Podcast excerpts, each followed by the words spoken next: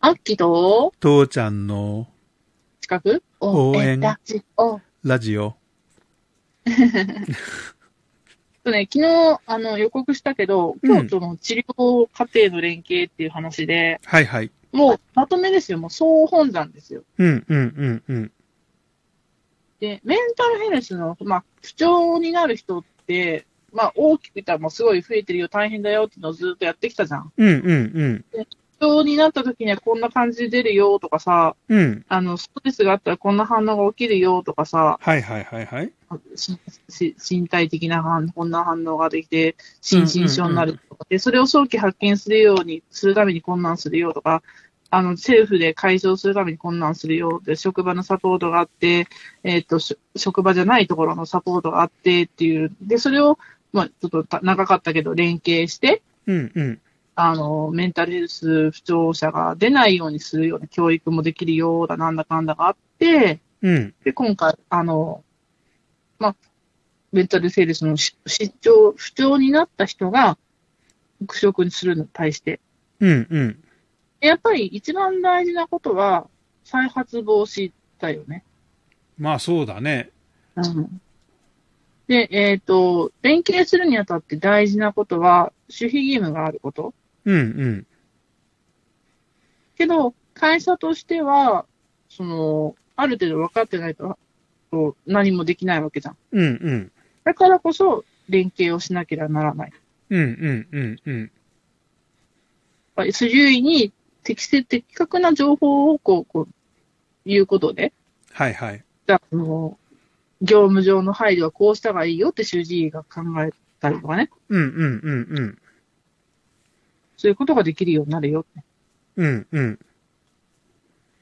で、えっ、と、こう連携するときの、まあ、ポイントとしては、まあ、窓口を一本化するっていうね。うんうんうんうんうんうん。で、まあ、社内資源としても、こう、何、産業医だ、なんだかんだ、保健師だ、衛生管理者だ、あとは人事スタッフだとかってあったけど、うんまあ、窓口がバラバラ、バラバラになるとさ、うんちょっと解釈が、解釈がちょっと少しずつずれてしまううんうんうんうっんて。いうのが、やっぱちょっと問題になるかなとそうだね。いう。うんのがあるので、うん。こういうことを考えてやっていきましょう。ということで、えっ、と、最後の、うん。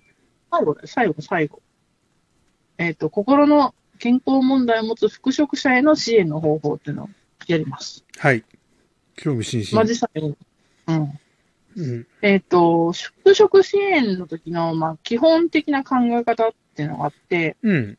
こう、まあ、これはまあメンタルヘルスマネジメント検定、マネジメントだから、マネジメント検定で、しかもこう、ラインケアっていう管理職がケアする分の立場から書かれているから、うん。あの、管理者のうん。支援が非常に重要っていうふうにしてるわけよね。はいはいはいはい。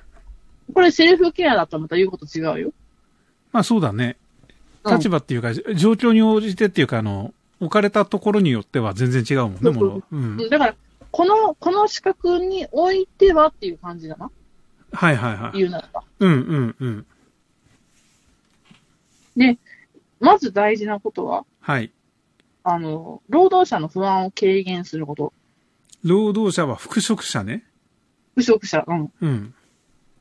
はい。で、あの、再発を防止するためのポイントってなるかな。うん。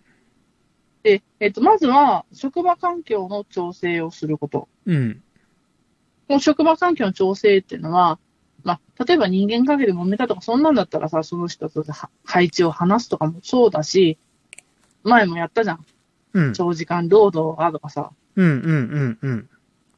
あとは、こう、過度に集中しなければならない仕事が密に詰め込まれていたとかさ、うんうんうんあとはストレスフルな仕事がたくさんあるとかさ、うん。うんうんうんそうなったとしたときには、また繰り返してしまうわけじゃん。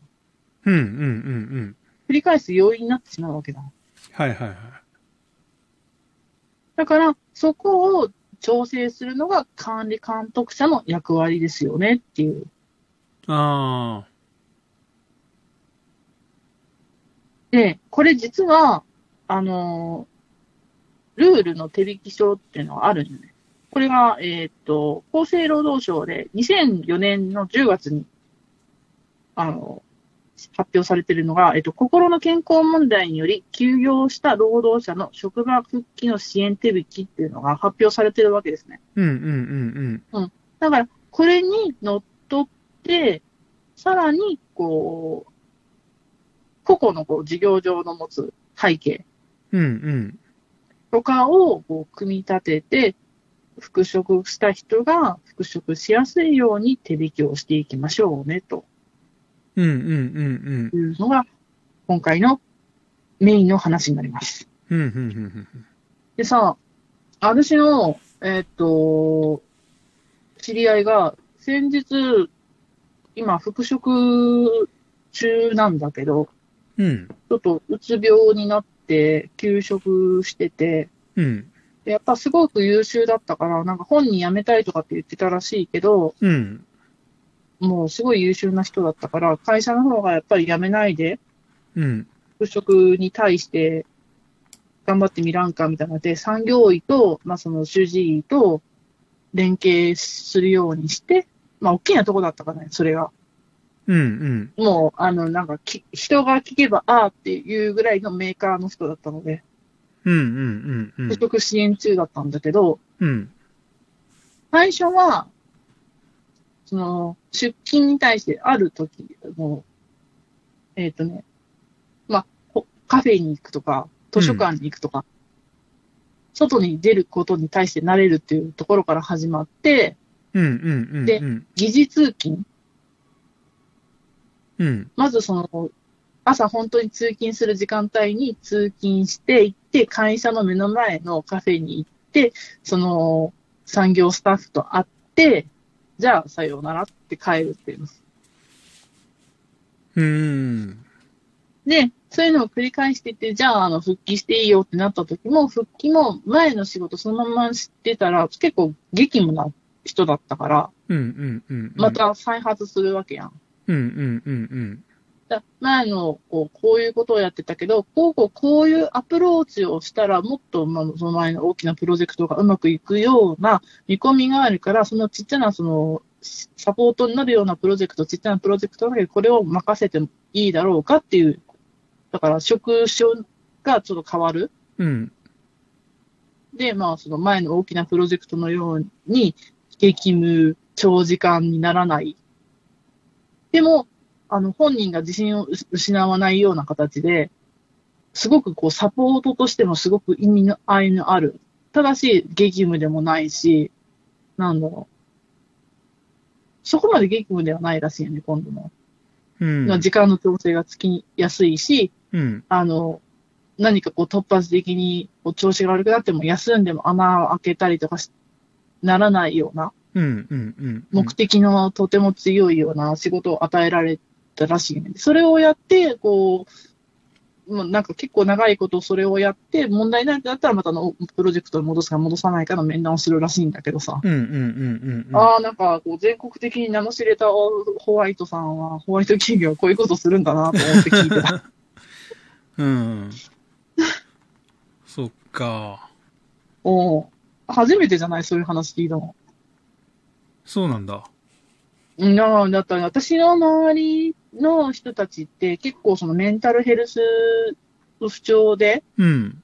体を壊したとかなったら、やっぱ仕事辞めてってたから、まあ、追い込まれるよね。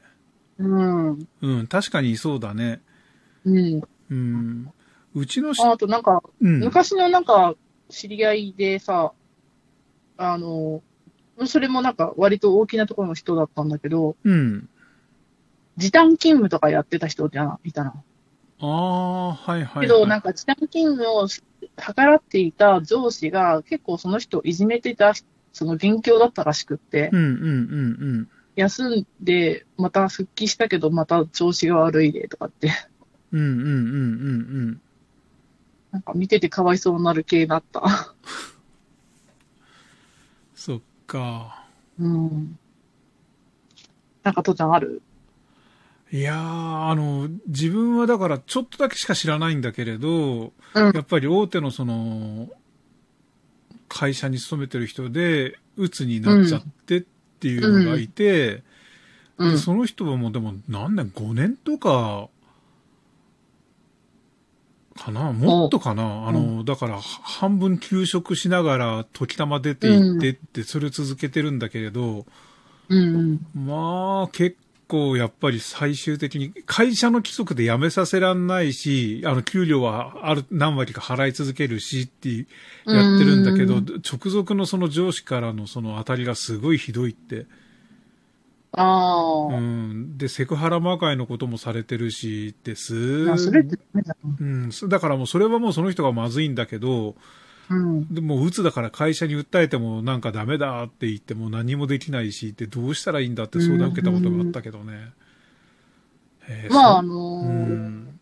また別の方なんですけど、うんちょっとあのメンタルヘルス系ではなくて、うんなんかがん、がんかなんかそっちの方やったと思うんだけど、うん。